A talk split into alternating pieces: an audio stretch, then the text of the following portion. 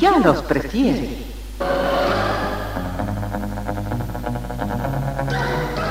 Somos RTC, la primera emisora deportiva del país.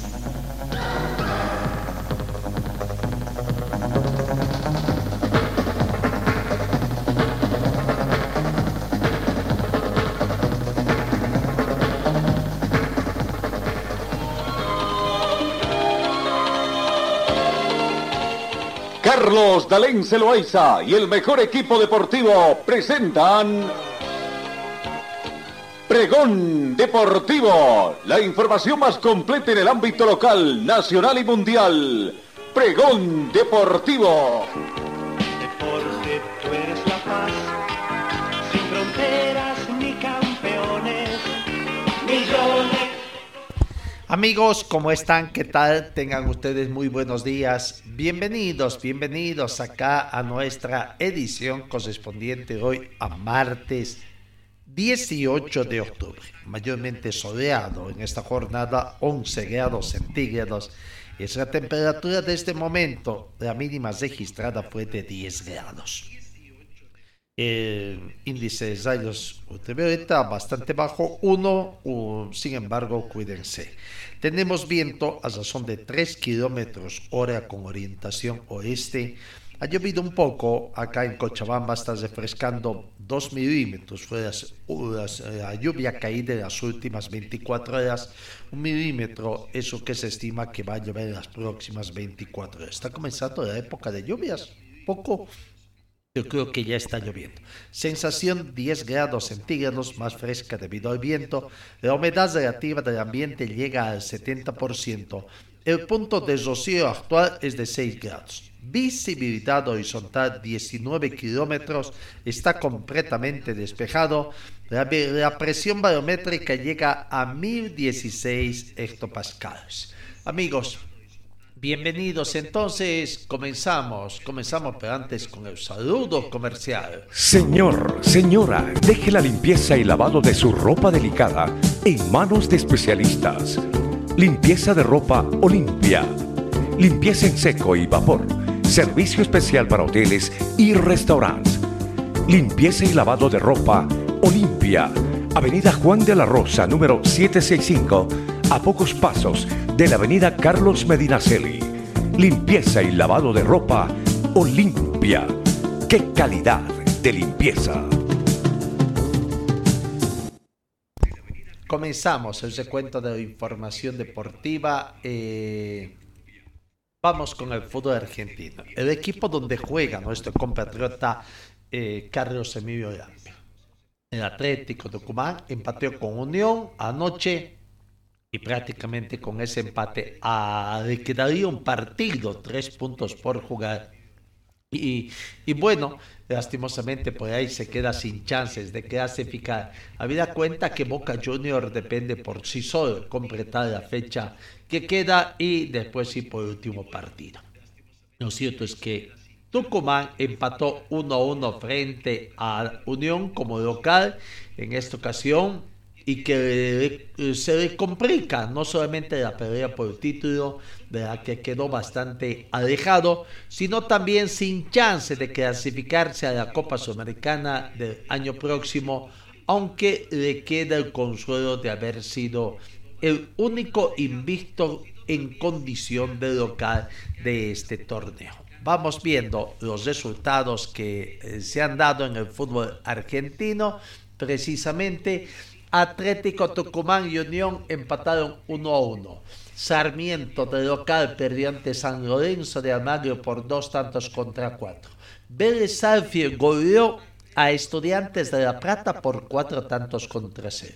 Empate en blanco entre Gimnasia de La Plata y Argentino Juniors. Arsenal de Sarandí 1, Centro de Barracas 2. River Plate 1, Rosario Central 2. Godoy Cruz perdió de local ante Patronato de Paraná por la mínima diferencia. Independiente venció a Banfield por un tanto contra cero y bueno, ya corresponden a la anterior fecha, ¿no? ¿Cómo está la tabla de posiciones para la fecha número 25, 26 ya? eh, para Atlético Trumán, que se queda con 46 puntos con empate y está a dos puntos, dos puntos de Boca Junior, que queda pendiente todavía en su partido por la fecha 26 y es líder Boca Juniors con 48 puntos. Racing tiene 47, tiene que jugar también. Atlético Trumán ya tiene un partido más, tiene 26 jugadas con 46. A que si, que si gana Racing y gana Boca Junior, prácticamente ya tendrían a 5 puntos de diferencia. En todo caso, eh, Boca Juniors, eh, cinco puntos de diferencia, el otro tendría cuatro y ya estarían matemáticamente alejados de la clasificación, ¿no? Bueno, ahí está. Eh, cuarto está River Plate con 44 puntos, ya jugó su partido número 26. Huracán, 25 partidos jugados, 44 puntos. Así está entonces el clasificado o la clasificación del fútbol argentino eh, en este campeonato que se tiene, ¿no? El fútbol argentino en lo que respecta a, las últimas jornadas. Vamos, en el panorama nacional, Tarija se coronó campeón del Nacional Sub-14 el fin de semana en el Coliseo Guadalquivir de Tarija el equipo tariqueño de básquetbol sub-14 ganó a la de Santa Cruz en la última fecha del torneo nacional y de ese modo se queda con el título de la categoría. El certamen contó con la participación de la división élite de los seleccionados de La Paz, Quillacoyo, Santa Cruz, Cochabamba, Chuquisaca y el anfitrión Tarija. Se jugó bajo el sistema de todos contra todos en cinco fechas y donde el cuadro tarijeño tuvo victorias en todos los cotejos y terminó primero con 10 puntos. Segundo se ubicó Santa Cruz con 4 partidos ganados. El podio lo completó Chuquisaca. Cuarto Cochabamba. Quinto La Paz. Y sexta ubicación para Quillacollo. No, bueno, eh, en el panorama internacional destacamos que Brasil clasifica cuartos de final de la Copa Femenina India Sub-17. Brasil ganó 5-0 a la anfitriona India en el último juego del Grupo A. Chile se despidió de la Copa Mundial tras perder por 2 1 ante Nigeria y Colombia eh, medirá México este martes buscando el boleto para estar frente a los ocho mejores. Así que bueno, esas son las informaciones de los equipos sudamericanos que están participando en el Campeonato Mundial Femenino allá en India. Vamos, cambiamos de información. La Asamblea de la Asociación de Comités Olímpicos Nacionales se reúne para refrendar a sus cargos y repensar el papel. La Asamblea General de Asociación de Comités Olímpicos Nacionales abrirá mañana miércoles en Seúl tres días, tres días de reuniones en la que se enfrentará como presidente al friviano Robin Mitchell, que ya ocupa el cargo en funciones desde el 2018 y abordará la invitación de varios miembros, entre ellos el chileno Never Eric, a repensar el papel del organismo en el contexto deportivo actual. Son 204 los comités que componen la Asamblea de AGNO, la mayoría de los cuales seguirán presencialmente las sesiones de trabajo en Seúl. Por parte, digamos, de Europa, aparecen de España, en fin, eh, no sabemos si de Bolivia accedió a esta reunión don Marco Arce, presidente del Comité Olímpico Boliviano el presidente del Comité Olímpico Internacional, el alemán Thomas Bach, se encuentra asimismo en la capital coreana para abrir la asamblea con un discurso en el que regresará o se va a repasar los retos que afronta la familia olímpico a a menos de dos años de los Juegos de París y con la guerra de Ucrania y las sanciones decretadas contra el deporte ruso como un factor a tener en cuenta en los torneos de clasificación. El Comité Olímpico de Letonia ha amenazado con boicotear la asamblea de ACNO si participan los de Rusia y su aliado Bielorrusia como está previsto. El Comité Olímpico Internacional no ha tomado ninguna medida contra sus miembros de esos países por considerar que ellos no tienen responsabilidad en la invasión de Ucrania. Se da por hecho que el Comité Olímpico Internacional ve con buenos ojos la continuidad de Mitchell al frente de ACNO, lo que le ha convertido en candidato único a comprobar otros presidentes interesados, entre ellos Neven Rick, máximo dirigente de Panama Sport, los comités de continente americano, que sus opciones de victorias eran escasas. Bueno, así que veremos qué determinaciones toma esta asociación de comités olímpicos eh, nacionales, ACNO por sus siglas en inglés. Aguardaremos, aguardaremos conocer algunos de esos. Vamos, vamos anoche, anoche terminó la disputa de la disputa de la cuarta fecha eh, o de la fecha, perdón, número 23 del fútbol profesional boliviano, fecha que no tuvo buenos resultados para los clubes cochabambinos. Señor, señora, deje la limpieza y lavado de su ropa delicada en manos de especialistas. Limpieza de ropa Olimpia. Limpieza en seco y vapor. Servicio especial para hoteles y restaurantes. Limpieza y lavado de ropa Olimpia Avenida Juan de la Rosa, número 765, a pocos pasos de la Avenida Carlos Medinaceli. Limpieza y lavado de ropa Olimpia. ¡Qué calidad de limpieza! Vamos, comenzamos a repasar un poco, repasemos lo que aconteció. Recordemos que Always Ready perdió de visitante ante Real Santa Cruz. Que si ganaba ese partido había sido el nuevo líder del torneo. Bueno, no fue así, no pudo. Vamos con las notas que, que te daban pendientes. Carlos Morqueda, el portero de Always Ready, hace un balance de lo que fue ese partido. Sin embargo, para Mosqueda no todo está perdido. Quedan todavía puntos en disputa. Quedan en sí siete fechas más, todavía 21 puntos en disputa. Y aquí está la palabra de Carlos Mosqueda. Eh, a pesar de la caída, siempre está con ustedes eso, que está con nosotros, nosotros seguimos luchando. Eh, yo creo que el campeonato demuestra que, el fútbol boliviano es muy exigente y bueno, aquí estamos nosotros para seguir luchando. ¿Vamos a seguir con el sueño? Obviamente, no está muerto que en pelea. Bueno, ya se puede, eh, los tres equipos paseños se puede decir que están en la lucha por el título aún. Algunas fechas está el Tigre de la Punta, algunos Bolívar y me imagino que futuro posiblemente sea Always Ready. Claro, hoy teníamos una oportunidad de oro, desafortunadamente pues no se dio la posibilidad de poder llegar a la punta, pero bueno, todavía quedan muchos partidos, quedan muchas oportunidades y aquí estamos nosotros para luchar. ¿Aumenta la presión ya por el partido perdido tal vez? No, realmente yo creo que eh, se juega con la misma, yo no lo llamo presión, yo lo llamo exigencia en todos los partidos eh, y bueno, eh, yo creo que es la misma para todos los equipos por el nivel del campeonato. ¿Qué le pedirías a la hinchada que se encuentra en La Paz en estos momentos? Seguir apoyando, nosotros vamos a seguir corriendo, vamos a seguir metiendo y vamos a, seguir eh, luchando por este sueño. Bueno, muchas gracias.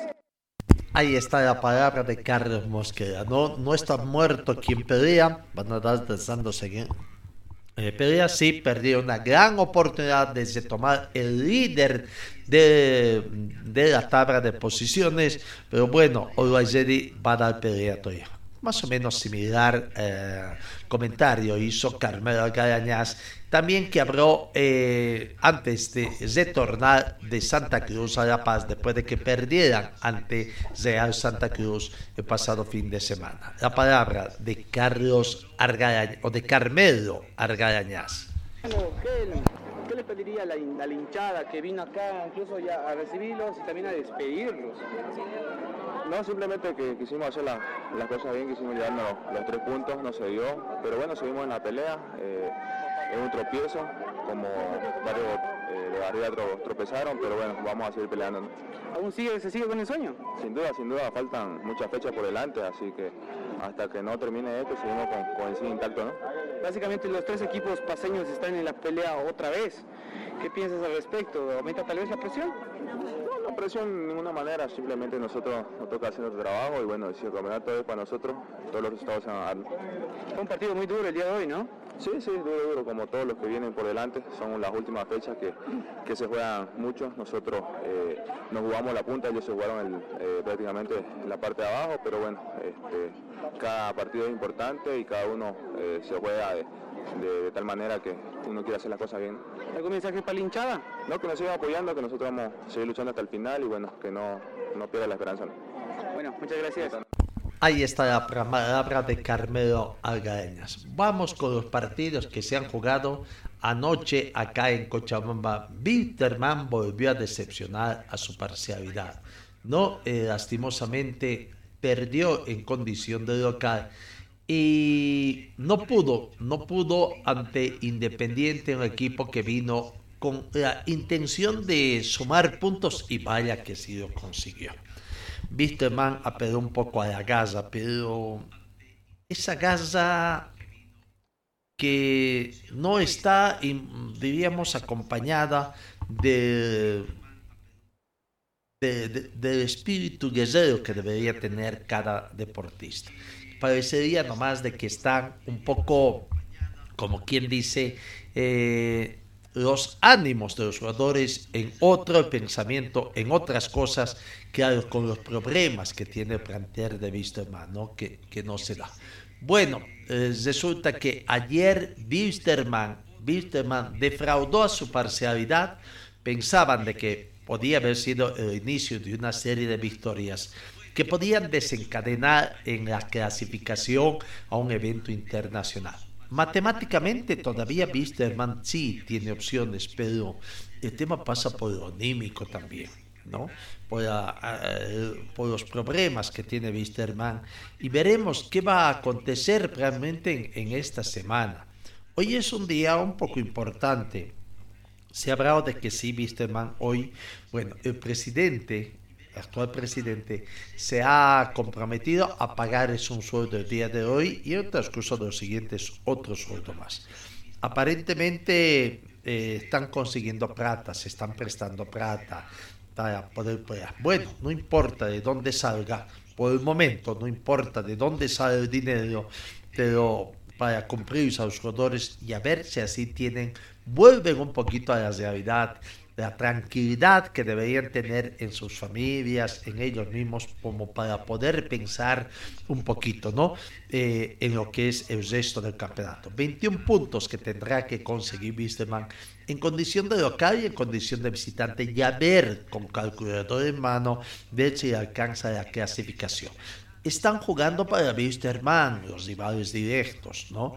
Ayer Brumming eh, no pudo, Real Tomayapo tampoco no pudo, se perjudicaron con el empate, pero el caso de Brumming todavía está en zona de clasificación. Pero de- decía, se lo juegan para Wisterman, pero Wisterman no hace lo suyo, no consigue los resultados y eso también ha- eh, problema, ¿no? Eh, falta eh, una mayor estrategia, también faltó una mayor estrategia de ser más ambicioso para Wisterman. Hay algunos eh, conceptos que uno no entiende al técnico, ¿no? Fútbol directo, dice. ¿Con qué, es el fútbol directo? ¿no? Hay que estar claro que siempre es directo, hay que llegar a afrontar áreas rivales. Pero bueno, parece nomás, como ya lo han calificado al técnico Illanes de caprichoso, parecería nomás que sus caprichos le llegan allá. Bueno, Wisterman eh, perdió de local. Vamos a comenzar a repasar el resumen de lo que es el partido y que fue eh, cuando desde que dio la orden Cristian Cri- Cristian Alemán, el tarijeño que dirigió ese partido. Bueno, eh, comenzó muy temprano, Wisterman, el nerviosismo que tiene Wisterman, muy temprano perdiendo por un penal cometido por la defensa, la torpeza que tiene la defensa de Wisterman. Penal convertido, ejecutado por Jonathan Cristaldo y que a los tres minutos de iniciado el encuentro, gol de Camarín y de penal prácticamente para poner abajo eh, los ánimos del plantel aviador. 14 minutos de acción de Wisterman, viene el empate de Vladimir Castellón, que convierte tantos se encuentra con la victoria, con el gol, en todo caso, Vladimir Castellón, y pensaban que de ahí en adelante Wisterman volvería prácticamente por la senda victoriosa, estaría mm, volcando el marcador, pero no fue. Algunas opciones sin mayor peligro que tuvo Wisterman, un bonito gol, por supuesto, de Vladimir Castellón, que dejó sin chance al portero eh, Cárdenas de muy buena actuación allá. Minuto 43. Otra jugada infantil en el sector defensivo de Wisterman. Y es que el nerviosismo es también un poco el estado físico, el hecho de que sean un poco torpes. Otro penal sancionado en contra de Wisterman. Y nuevamente Jonathan Cristardo, encargado de ejecutar la segunda pena máxima y convertir el tanto para irse al descanso con ese marcador arriba para el equipo visitante. El planter de Independiente estaba ganando 1 a 2 a Wisterman.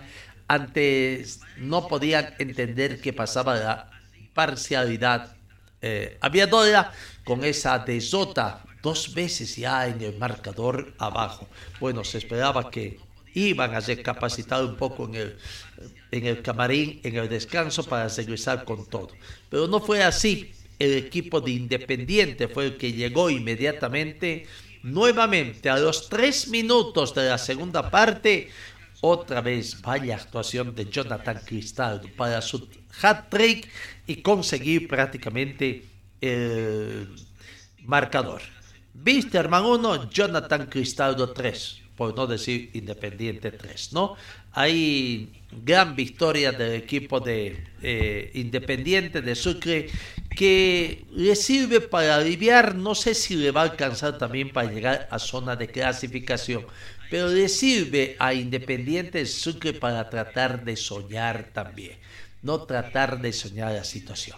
Bueno, Vamos, vamos con la palabra de Jonathan, la palabra de los protagonistas. Jonathan Cristaldo, el jugador del partido, no podría ser hat-trick en el encuentro, tres goles, se lleva el balón también con el que jugó, se jugó el partido. Y aquí está la palabra de Jonathan Cristaldo, hablando de lo que fue ese partido, victoria para el visitante. Muchas gracias. Primero, déjame agradecer a todos mis compañeros que sin ellos esto no, no sería posible. La verdad que mm, eh, más que nada no son los tres goles, sino eh, la felicidad de, poder ganar que venimos, creo que es nuestro primer triunfo de visitante, venimos en una situación media complicada y, necesitábamos este triunfo para, para poder salir a flote, ya que varios partidos nos venían empatando o ganando al final. No es tu primer hat-trick, Jonathan, ya pudiste hacer uno en, Ucrania, pero el objetivo era principalmente no ingresar a zona de riesgo, ¿no? Claro, claro, ese es, ese es nuestro objetivo y también sabemos que podemos soñar, que podemos soñar de, poder entrar a una Copa Sudamericana y la verdad que hasta que las matemáticas nos den, vamos a seguir soñando. Jonathan, felicidades y quiero que muestres la pelota, te están viendo en Sucre, el festejo seguramente la familia y dedicado a quien, se lo puedes elevar un poco. Ahí está, Ahí está a mis compañeros y a toda, toda la gente del INDER que, que siempre confió en mí. Muchísimas gracias y felicidades, Jonathan. Gracias, saludos a todos los televidentes. Saludos. Bueno, ahí está la palabra del jugador de Independiente, Jonathan Cristado. Vamos con la gente, viste, man. Eh, instrucciones de no hablar prácticamente a los jugadores, no tenían ganas de hablar. El único que habló y que habló trató de explicar, pero él mismo se complica hasta en las conferencias de prensa, no tratar de explicar. Eh, qué es lo que pasó con el plantel de Vistemán. Eh, su lectura, que aparentemente no es la más apropiada, pero insiste, insiste el señor Alberto Illanes. Ya vamos a escuchar precisamente la palabra, o mejor, escuchemos primero la palabra del profesor Illanes, eh, el balance que hizo de la partida, cerca de 10 minutos habló el profesor Alberto Illanes. A ver, escuchemos Alberto Illanes el análisis post partido que hizo de la desota de Wisterman ante Independiente por un tanto contra tres. A ver, eh, difícil hacer un análisis de lo que pasó hoy día. Difícil día porque se cometen algunas faltas que se traducen en un penal. Cuando iniciaba el partido, logramos a través de un esfuerzo, un buen esfuerzo y jugando bien, el equipo logra empatar el partido, pero después viene otro, otro, otro penal. Entonces, desde mi punto de vista, cuando se comete ese tipo de acciones y te concretan, cuando vas a iniciar un segundo tiempo, eh, entra un poco el, el inconsciente desde el jugador que quiere llegar rápidamente al arco de frente, entonces no hay ya mucho lo que es la táctica, no se aplican todo lo que hacemos en funcionamiento, sino se, traduce en juego directo a la espalda del rival.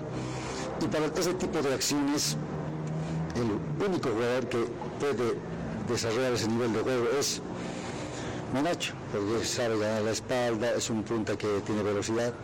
Los otros jugadores, en el caso de Bianconi y Osorio, son jugadores más fuertes, jugadores más de, de salir, de ser, de ser como un pivot. Y ya estoy haciendo un análisis del partido, ¿no? Lectura, ¿no es cierto? Entonces, producto de aquello es eh, que ya se, como se traduce en juego directo, entonces ponemos otro delantero más como Bianconi, entonces con dos puntas, con estatura, con una buena estatura que pueden ganar para arriba, y obviamente el, complemento de, de Serginho y por la derecha de, de Castellón. Eh, hemos intentado llegar rápidamente al arco de frente para meter, para meter centros, muchos centros que habitualmente no lo hacemos nosotros. Pero eso también traduce en que su- tenemos, tiene lugar una desesperación natural, hay mucho de, pro- de proyectarse volante más de, de nosotros, al hacer superioridades numéricas nosotros quedamos mal parados, digamos, ¿no? y además expuestos a una contra natural también en el fútbol, así que por eso no puedo hacer mi análisis eh, realmente táctico, porque hay goles que se suscitan a través de, de- de faltas, de penales que totalmente nos, nos, nos dejan desequilibrados. Profe, hoy no había margen de error, ¿no? ¿Cree que esta derrota les aleja de ese objetivo que era meterse en Copa Sudamericana? De- te, te- te- te- hace que pierdas ah, espacio. O sea, los límites son, son muy duros. Sabíamos eso, pero el análisis que hago tiene justamente relación a que por qué hemos perdido el partido. Y eh, ese margen de error, eh, capaz que no sea ni siquiera táctico, estrategia, es- es- son, eh, son desgracias lamentablemente que- que pasa, que eso a veces se entrena, pero es una decisión y la toma de decisión del, del jugador. Y muy lamentable eh, haber quedado en, en desventaja con, en desventaja con el, el 2-1.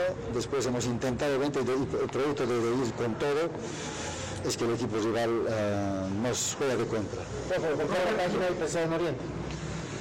Eh, hay que pensar en Oriente, obviamente hay que, tenemos seis partidos y como decía aquí tu galera, márgenes de error, ya pues se, se- achica, ¿no? O sea, es difícil, pero aquí llega la garantía de los jugadores, del cuerpo técnico, tiene que seguir, o sea, no, seguramente no va a pasar este tipo de desgracias otra vez, pero hay que, hay que asumir, esta es una situación la que ha pasado, muy lamentable, y ahora pensar en Oriente porque también es difícil.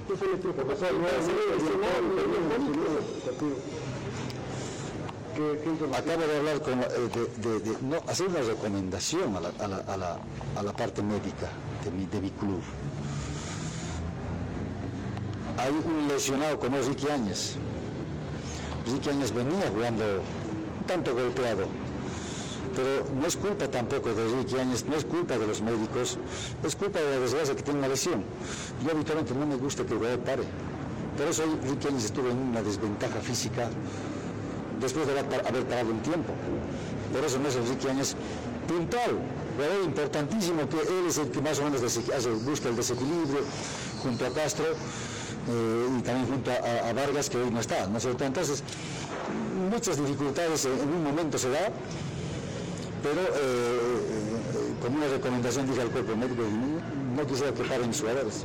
Hoy está parando, por ejemplo, Maxi Ortiz. Está, ya cumplió su sanción, pero está parado este jugador. ¿Cómo llega a jugar el partido próximo si para una semana? Y qué complicado se vienen partidos seguidos. O sea, preguntas no A eso, me, a eso me refiero, a eso me refiero, ¿no? Estamos, estamos un poco explicando que, que el cuerpo técnico tiene que asumir, ¿no es cierto?, como cuerpo técnico todo lo que, del desarrollo, del manejo interno del equipo.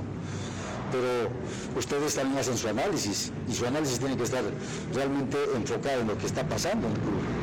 ¿no? O sea, no hablemos de, no, no, no quiero decir lo que van a tener que decir ustedes, o sea, no hable- hablemos sobre una realidad que estoy yo exponiendo acá claramente.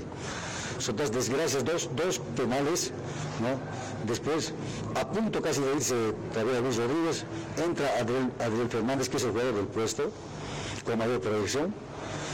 Entonces hace una lectura, si ustedes hacen también su lectura, esos son los cambios adecuados que uno debe hacer en el momento, según mi punto de vista. Capaz que para ustedes no, pero yo creo que la lectura es de esa que estoy un poco explicando es, es esa, ¿no? Eh, De que hemos tenido una, una mala toma de decisión en los penales y que nos han metido dos goles y que eso te desequilibra a cualquier equipo. Es muy difícil. ¿Cuánto tiempo va a pasar lo de profesor, nuevamente? ¿Cómo? Lo de nuevamente. Sí, justamente, ¿no? Eh, Eso, eso me faltó responder. La- Qué, qué lamentable, ¿no? O sea, yo creo que este man tiene muchas dificultades con el tema de lesiones. Imagínense, ¿no? en el transcurrir del tiempo, nosotros, eh, eh, cuando iniciamos nuestro trabajo en Wisterman, dijimos, vamos a potenciar al jugador. Hemos, eh, hemos logrado, en momentos el equipo juega bien, hasta muy bien, pero en, el interín de ese juego, se lesiona un jugador, o sea, entra un jugador y se lesiona, y es la misma lesión. Imagínense, qué mala suerte, ¿no? Porque eh, el jugador sale totalmente triste y, y- y ya sin poder, eh, sin dar una reacción. Y bueno, eh, yo creo que mañana van a hacer la valorización de él en la parte médica. Hoy día no se puede nada todavía adelantar. Mañana tendremos una figura clara de cuánto tiempo va a estar parado Bianconi. Y, y lo peor desde de Osorio, ¿no? Osorio, por ejemplo, tiene un problema de, de lesión, entonces tiene que saber también, pero hay que informar lo que es correcto en el, en el fútbol. Osorio no está todavía entrando en un para jugar, digamos, ni siquiera medio tiempo. Yo he intentado jugar con, con la U de Pinto 45 minutos, a los 15 minutos se lesionó él. Entonces, él, él ya no jugó completo, ese partido no lo podía sacar. Digamos, yo tenía una comunicación con el jugador en el partido y decía que profe estoy mal. Entonces, ya no teníamos cambios. Eso es lo que está pasando. O sea, hoy Bianconi otra vez se resintió y creo que se se hace solo, ni siquiera creo que es una, una disputa, ni, mucho menos. Bueno, esas son las, son las situaciones que pasan en el fútbol y esto es-. La desesperación provocó el desorden del equipo para irse con este resultado adverso. eh, no provocó el desorden, sino que se cambia a un juego directo. Eh, otro, otro, otro, es otra forma de juego.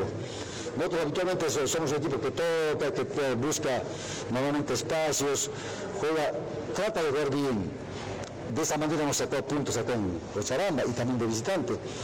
Pero cambia, no es por la desesperación, el, el mismo juego te- te obliga a que el jugador inconscientemente haga el juego directo. Y eso es, no es desorganización, sino que es un juego directo, pero otra vez ese juego directo, capaz que te pasa factura porque el equipo rival también tiene dos jugadores grandes detrás, que es difícil de sobre, sobrellevar, ¿no? Gracias, gracias. La palabra del técnico. Juego directo. Vaya conceptos nuevos que aparecen, ¿no? Hay juego directo, hay juego indirecto. ¿Qué pretende decir? Como que hay algunas contradicciones, parecería, ¿no? Eh, jugar a, a los centros imprecisos y cuando, él mismo dice que el equipo rival tenía dos centrales, por, por arriba era difícil entrar y cuáles son las variantes que se hacen. Ese juego directo que no tiene variantes, Wisterman para tratar ¿Qué pasa con el tema de lesionados realmente? Con el tema de los lesionados. ¿Es mala suerte? Bueno, siempre hemos dicho, Wisterman tiene mucha suerte, muchos lesionados en el armado de sus equipos, parece que no se contempla esto. Pero con Pompi Sonaja se dijo ah, que el cuerpo médico iba a trabajar, eliminar esta situación. Pero creo que ahora desde que asumió el nuevo directorio, los lesionados están más a la orden del día. ¿Qué está pasando? El mismo técnico dije, eh, no me gusta que paren los jugadores, pero el mismo dijo de que no le sirve un jugador que no esté 100%, que si el jugador no está 100%, él no lo toma en cuenta. ¿Cómo es la situación? A ver, vamos a escuchar eh, el informe premédico, eh, prepartido, en todo caso, informe médico prepartido que hizo la responsable de fisioterapia, Betsabe Ibáñez, ¿no? Hablando, el informe médico, hablan, ¿no? Han dicho, ¿no? Conjuntamente el gerente deportivo, eh, que si no están eh, clínica dados de alta prácticamente, no pasarían a la parte física, al preparador físico para este. Pero bueno, Machado, que ingresó en reemplazo de Bianconi, que salió expulsado y que duró 30 minutos en el campo de juego prácticamente, se lesionó y dice, a decir del técnico, de hoy hacer evaluaciones, pero es la misma lesión, recrudeció su lesión entonces, estaba realmente dado de alta, en el informe médico no aparece nada del jugador Bianconi, quiere decir que estaba bien. ¿Qué dice de Menacho, que ingresó precisamente? ya está dado de alta, ya estaba trabajando con el preparador físico. ¿Y qué pasa con Ricky Áñez? Que ayer sí estaba dentro de la lista de convocados, pero no fue tomado en cuenta. A ver, aquí está la palabra de Betsabe Ibáñez haciendo informe médico prepartido para tener un poquito de conocimiento de lo que se habla. Informarles que los dos jugadores que salieron con lesiones eh, post Ricky Áñez, por múltiples desgarros en el aductor, eh, múltiples desgarros en el aductor mayor izquierdo, ha sido ya entregado a la parte física, a la tercera fase, eh, con muy buenos resultados. estamos ya con él preparado para el partido eh, lo mismo con el jugador eh, Cristian Machado, un desgarro de 5 milímetros en el abductor izquierdo. De la misma forma se ha procedido con, este jugador y ya está entregado en una tercera fase hace dos días. En concreto, ellos ya están preparados para un partido. Los siguientes jugadores, eh, Ortiz, eh, Edenir y Robson siguen en una segunda fase. Robson está a días de ser entregado a una tercera fase prácticamente y los otros siguen en una observación para proceder a una tercera fase completa. Ahí está la Son cuatro jugadores que todavía y Bianconi cinco que todavía siguen así. Pero bueno, eh, Áñez ya está, ya está preparado de arte prácticamente. Vamos a ver. Bueno, lo cierto es que no hay. Para muchos, el técnico eh, es muy influenciable, eh, influenciado por el gerente deportivo, por la dirigencia, se deja imponer condiciones. Bueno, Wisterman no está caminando bien. Vamos, antes de ingresar con lo que es el tema de, la tabla de posiciones, vamos con el otro partido donde Real Potosí en Tarija no pudo ante Brumming que tuvo nueve jugadores. Vaya, los bares prácticamente están obligando a expulsar. Dos jugadores expulsados en el plantel de premio. A los 30 minutos, Cristian Latose por doble tarjeta amarilla y al minuto 46 Jefferson Tavares también por doble tarjeta amarilla. En Real Tomayapo, Dustin Maldonado al minuto 59 también expulsado por doble tarjeta amarilla. Entonces, eh, Real Tomayapo no pudo con mayor cantidad de jugadores en el campo de juego ante Brumming, que se defendió bien y consiguió un empate, un empate que le invita a soñar prácticamente en mantener, eh, mantenerse en zona de clasificación. Ahí está el resultado, empate que se perjudican ambos. Vamos a ver cuál es el más perjudicado, o sea, Alto Mayapo o Brumming. Pero Brumming por lo menos consiguió el empate en condición de visitante. Vamos con las escenas del partido, lo que se vio anoche prácticamente para el empate de, Alto Mayapo con Brumming. Comenzó ganando el equipo de, de visitante del equipo de Brumming cuando a los 38 minutos a través de Cristian Paul Arano consiguió la apertura del marcador minuto 38. No, a esas alturas ya Brumming estaba con un jugador menos porque repito, a minuto 30 Cristian Latose había sido expulsado por doble tarjeta amarilla. Con un jugador menos, el equipo de Brumming se ponía arriba en el marcador. Minuto 30 entonces, o 38, perdón, Cristian Paul Arano abre marcador para la visita. Primer tiempo habría terminado con el marcador arriba para el planter de, de, de Brumino. Vaya golazo que cometió Víctor Arana. La metió allá donde duermen las arañas. Primer tiempo terminó victoria del visitante.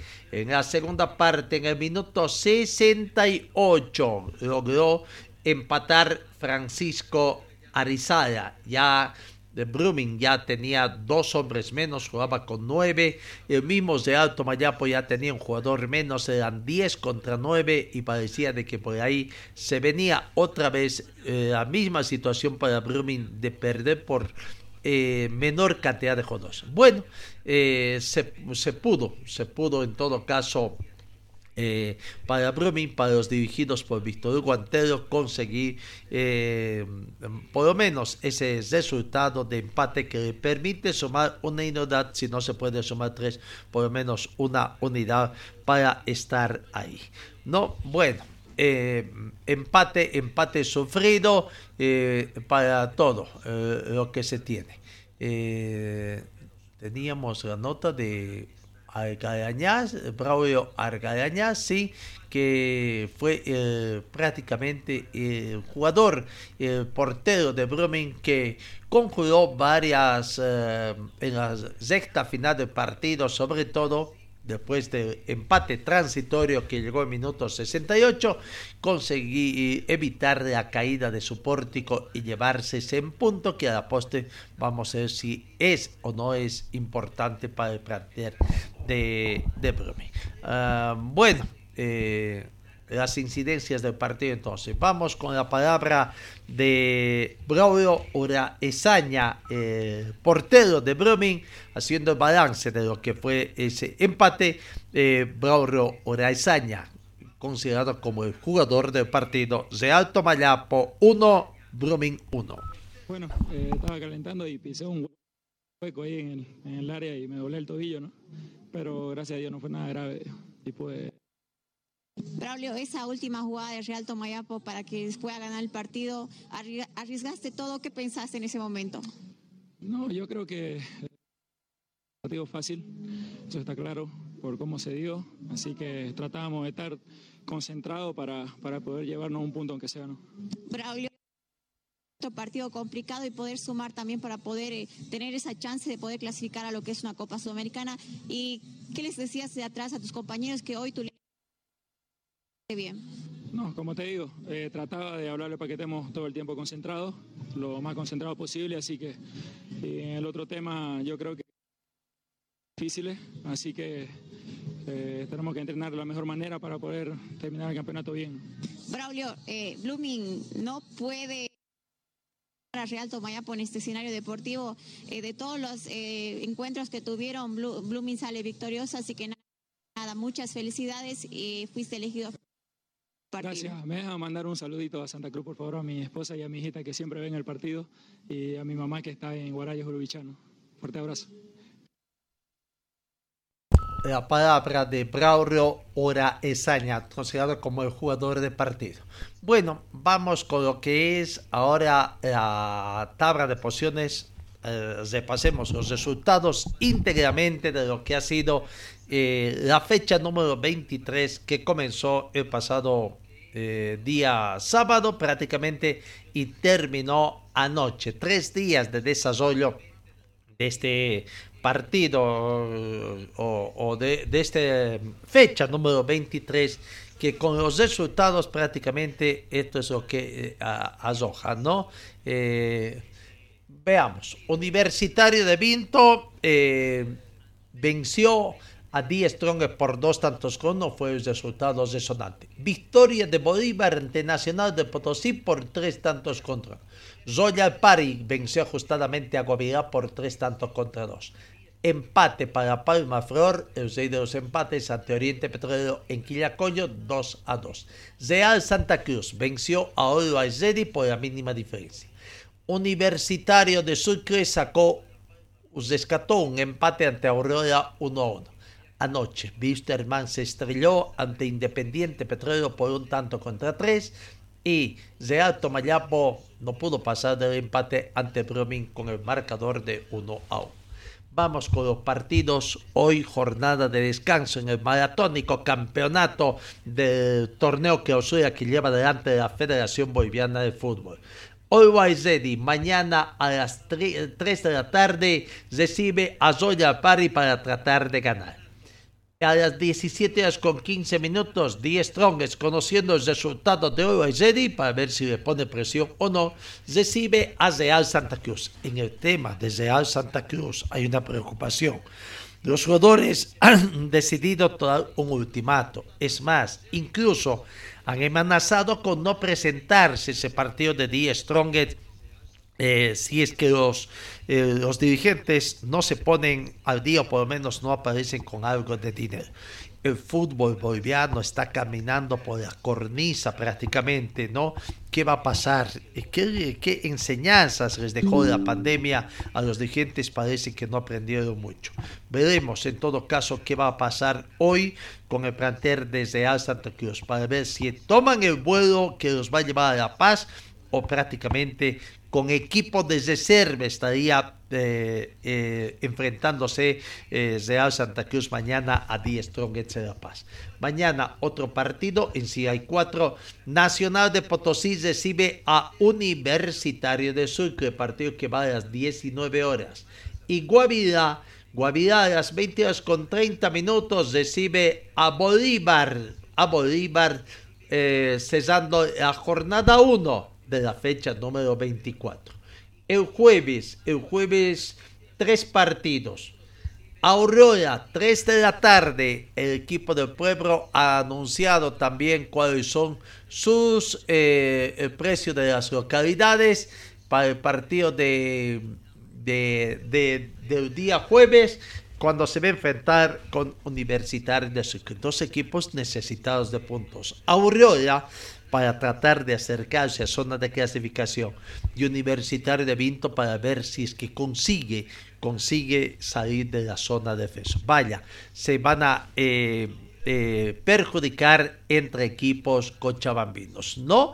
Entonces, eh, ahí está, repito, el día jueves 3 de la tarde, Aurora con Universitario de Vinto a las 18 horas con 15 minutos. Otro enfrentamiento entre equipos rivales prácticamente. Brumming recibe a Palma Flor. Palma Flor va con la intención de conseguir puntos en condición de visitante que le permite en cierta forma mejorar su tabla de posición producto de los empates que conseguía Ken Cochama. Y Brumming para tratar de mantenerse en zona de clasificación.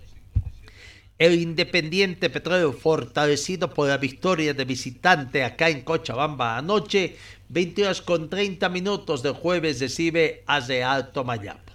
Y el viernes, un clásico nacional, viernes 8 de la noche, Oriente Petrolero recibe a Wisterman. ¿Será que Wisterman va a conseguir resultado en condición de visitante a un sorprendente eh, Oriente Petrolero que prácticamente no siempre consigue los resultados que se va?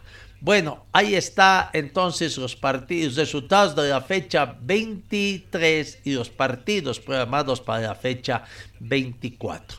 Vamos primero con la tabla de posiciones, lo que arroja tras los resultados que les hemos dado a conocer de la fecha 23.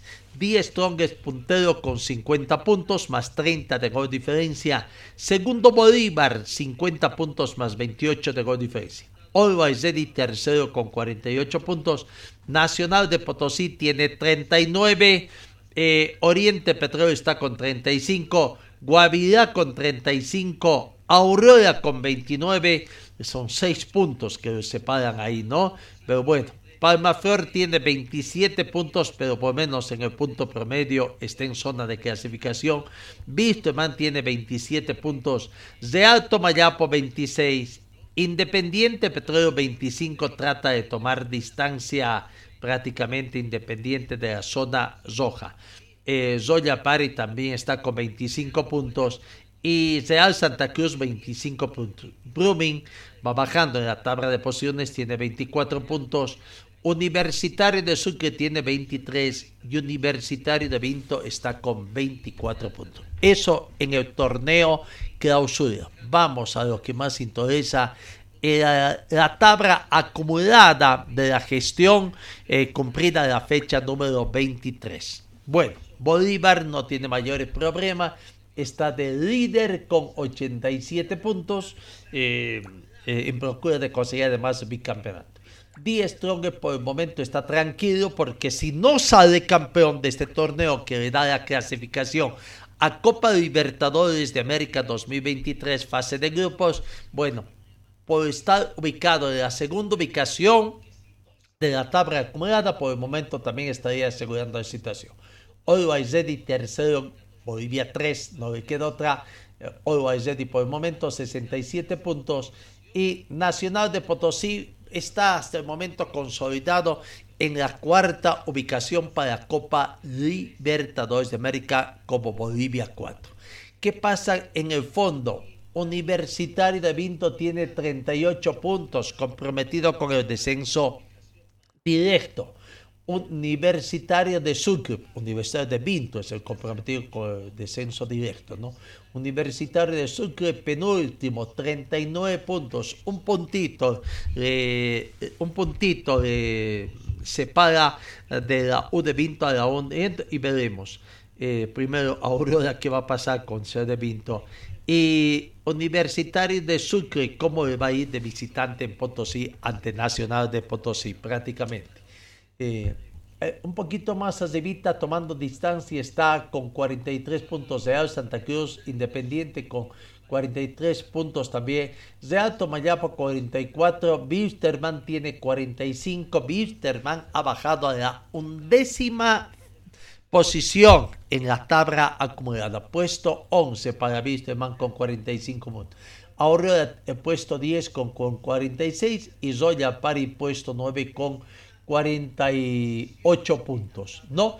Quienes están en zona de clasificación a Copa Sudamericana, Oriente Petrolero puesto quinto con 57 puntos, Palmaflor recupera la posición 6 con 55 puntos, Guavirá puesto 7 con 54 puntos y Brumming está con 51 puntos.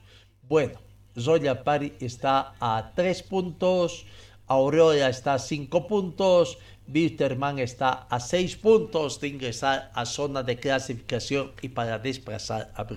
Veremos cómo les va a ir en esta jornada a los equipos cochaminos.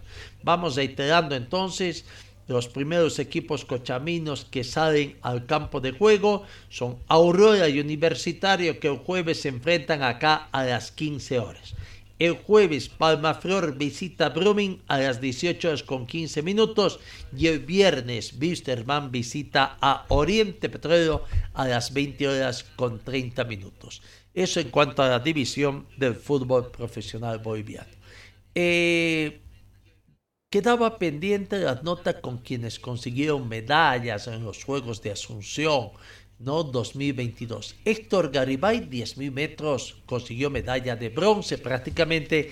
Aquí está la palabra de Héctor Garibay, el atleta que consiguió medalla de plata en o medalla de bronce, perdón, en los Juegos Sudamericanos Asunción 2022.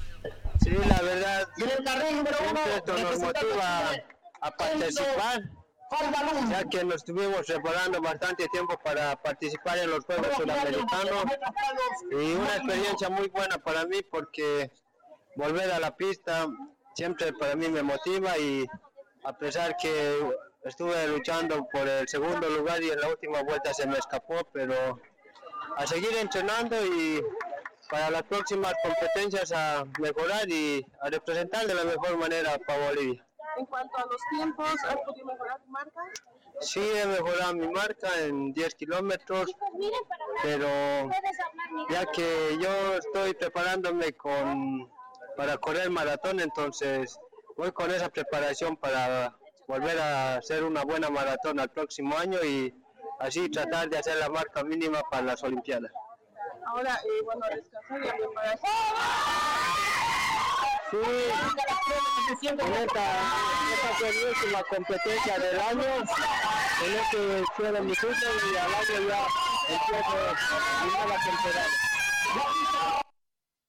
Bueno, ahí está la palabra del atleta ganador de medalla de, de bronce en los Juegos Sudamericanos Asunción 2010. Vamos eh, con otras informaciones ya en la recta final. El tema de la Copa Simón Bolívar. ¿No? Eh, los resultados ya está eh, también eh, el show de partidos de los partidos de vuelta de esta fase 4, ¿no? Recordando que Enrique Hub perdió ante Libertad Gran Mamoré por 0 tanto contra 2. Eh, eh, el empate que tuvieron 1 a 1 también eh, Destroyer que consiguió empate de visitante de 1 a 1 en fin y Surcar que venció a 24 de septiembre 2 a 1 y Vaca 10 que empató también con el Deportivo Fadec 1 a 1 entonces ahí está Juba es el que empató con Destroyer 1 a 1 los partidos, los partidos que se van a jugar, eh, ya está la programación a la división de competiciones de la, eh, de la Federación Boliviana de Fútbol, ha hecho conocer prácticamente. El viernes 21 de octubre a las 13 horas, Destroyer con Deportivo Cuba. Muchos los clubes participantes de la Copa Simón Bolívar se quejan de los horarios que impone prácticamente la televisación, ¿no? Y los dineros van a la federación, ni siquiera van a los clubes. Ese es el malestar que tiene. El equipo de 24 de septiembre recibe al Surcar eh, en el estadio Andrés Ibáñez 3 de la tarde. 3 de la tarde. El sábado con dos partidos se completa. A las 13 horas en La Paz, en el estadio de Villa Ingenio, Deportivo Fadec recibe a Vaca 10 y en el estadio Gran Mamoré del Beni, 3 de la tarde. Gran Mamoré recibe a Enrique Hub, ¿no? Enrique Hub va por la para tratar de conseguir prácticamente eh, la, mm, la victoria y ver, eh, aunque sea forzar a la definición de pedales que se tienen. Son los partidos. Tenemos viernes Destroyers con Cultural Cuba y 24 de septiembre con Surca. El sábado Deportivo Fadi con Vaca 10 y Libertad Grama Moré con Enrique Hub. Ya seguramente se va a conocer la nominación arbitral que se tiene. Los partidos de vuelta entonces de Copa Simón Bolívar en la fase 4 número 10. Eh, en otras eh, informaciones también tenemos que decir que la Federación Boliviana de Fútbol ha hecho conocer la nómina para el décimo microciclo a la cabeza de, Pablo Escobar que se va a dar este décimo microciclo en la ciudad de Santa Cruz. Eh, los porteros escogidos son Fabián Pereira, Juan Elías Sánchez y Kioto Mendoza. Los defensores Matías Benítez, Ma- Mateo Ferreira, Iván Molina, Sebastián Zavala, Juan José González, David Masi, Vladimir Galvez, Otto Richnauer y Anderson Ayguana. Los mediocampistas David Choque, Ariel Pinto, Zenante Zazas, Oscar Guardia, Lucas Sánchez, Bernardo Loroño, Matías Galindo, Matías Tosico, los delanteros, Santiago Pinto, Jairo Rojas, Giovanni Cadorí, Moisés Paniagua y Jesús Velázquez. Son los jugadores convocados para este décimo mi- microciclo de la selección 17 a la cabeza de Pablo Escobar. Bueno, eh, mm, vamos con la última información que tenemos prácticamente. El tenis, los partidos, torneo golpes que se está desarrollando y que hoy arranca acá en Cochabamba el cuadro principal. Hoy comienza el cuadro principal del campeonato de tenis M15 que tendrá la presencia de 64 deportistas de 12 países. Hay jugadores de Bolivia, el anfitrión en este certamen. Hasta ayer se ha desarrollado la etapa preliminar y desde hoy el Tenis Club Cochabamba será sede de estos compromisos del torneo Copa uh, Golpex, ¿no? Eh, bueno, dentro de los partidos que tenemos, eh, tenemos que ver eh, en, la, horas de la mañana, en la, en la tarde, en todo caso, sí, todo comienza esta tarde, a las 14 horas. Tenemos la presencia de bolivianos, no tenemos acá, ¿no? Por ejemplo, el chileno Nicolás Broma se enfrenta al autor Falabella de, de, de, Argentina. Confrontación entre equipos, entre jugadores argentinos. Felipe de Dios con Sean Esis. Francisco eh, Faugenbaum de Argentina se enfrenta al colombiano Nicolás Butrago. El mexicano Alessio Zanotti se enfrenta al Juan Osorio del Ecuador. Otro enfrentamiento entre argentinos, Ignacio Novo con Manuel Moiquerón. El chileno Ignacio Becerra se enfrenta con el ecuatoriano Enrique Peña. El brasileño Paulo Sarabia se enfrenta al argentino Julián Cundón.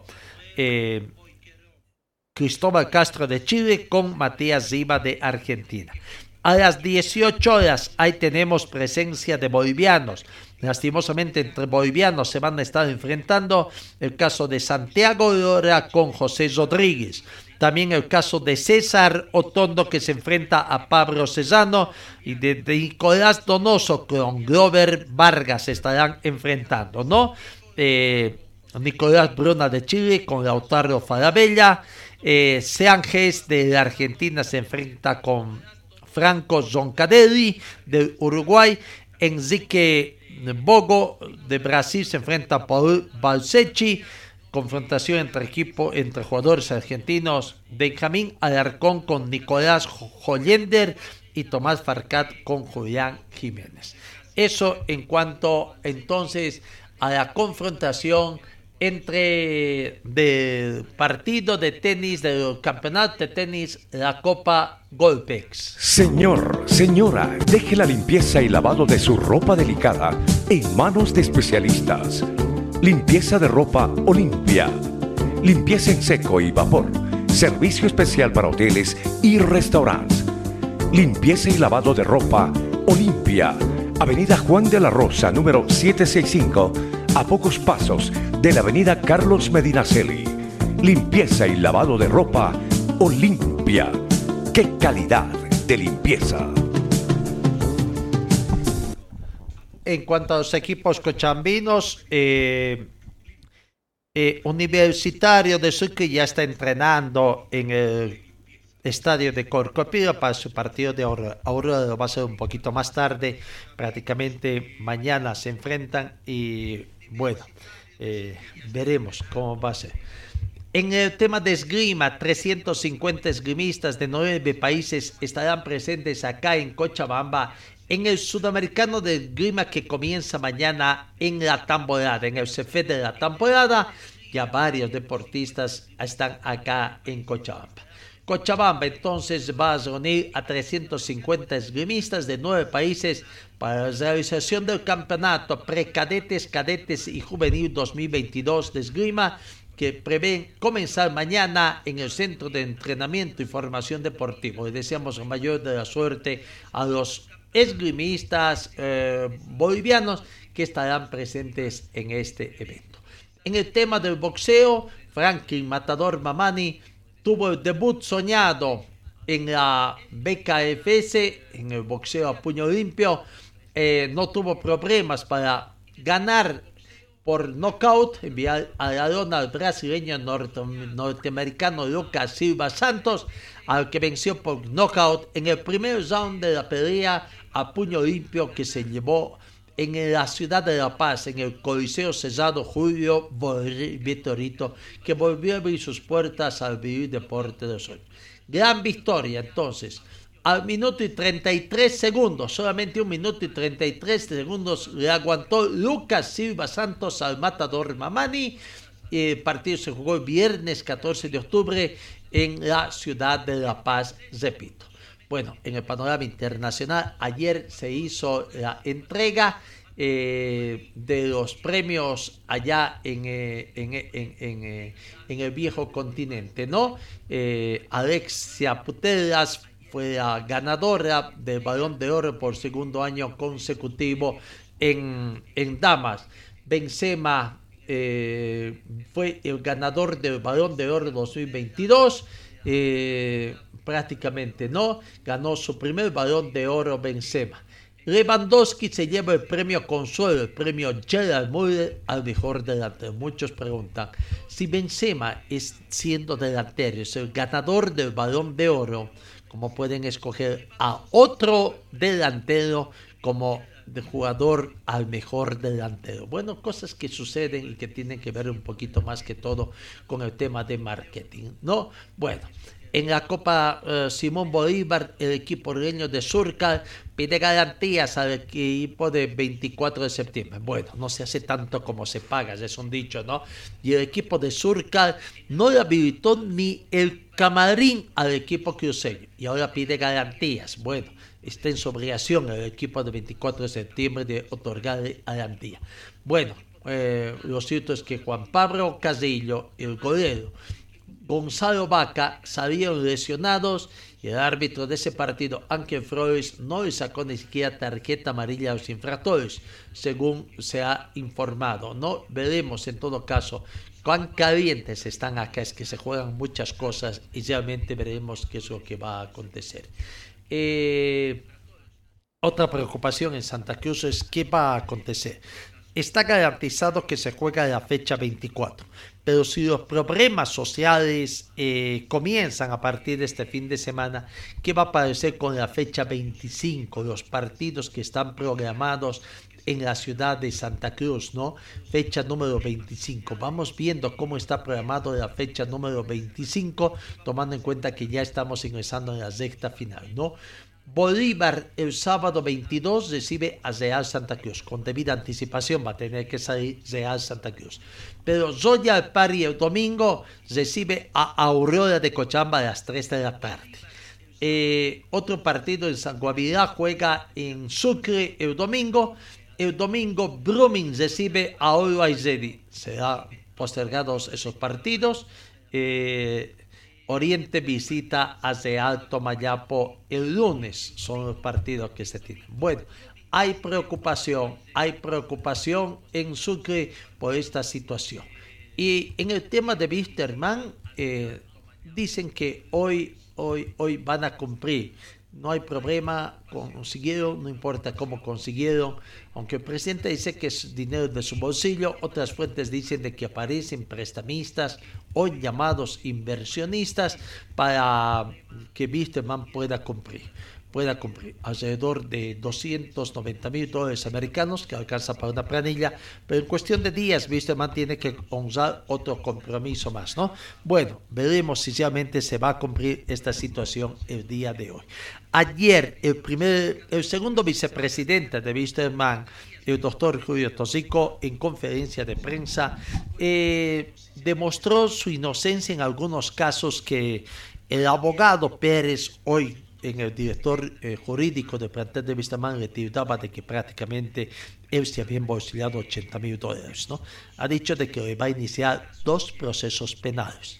Está obteniendo todavía todas las certificaciones para poder acusarlo debidamente. Bueno, esto va a ser de aquí en adelante pelea de abogados. Si es que no sale a rectificar, ¿no? Aunque ha dado a entender por más o menos 30 minutos, habló Julio Tosico y dio a entender de que no va a aceptar disculpas y que va a ir con todo. Veremos realmente qué va a acabar esta pelea. Se decía, nuestro director, que en paz descanse, Carlos Darín, se decía, no, entre bueyes no hay cornadas estas serán cornadas o serán aprestos de cornadas y que desde ahí no pasa nada. Señor, señora, deje la limpieza y lavado de su ropa delicada en manos de especialistas. Limpieza de ropa Olimpia. Limpieza en seco y vapor Servicio especial para hoteles y restaurantes. Limpieza y lavado de ropa Olimpia. Avenida Juan de la Rosa, número 765, a pocos pasos de la Avenida Carlos Medinaceli. Limpieza y lavado de ropa Olimpia. ¡Qué calidad de limpieza! Tiempo cumplido, amigos. Nos vamos. Lastimosamente, no, tiempo nuestro peor enemigos. Nos vamos. Gracias por su atención. Que tengan una bonita jornada y Dios mediante ese encuentro el día de mañana.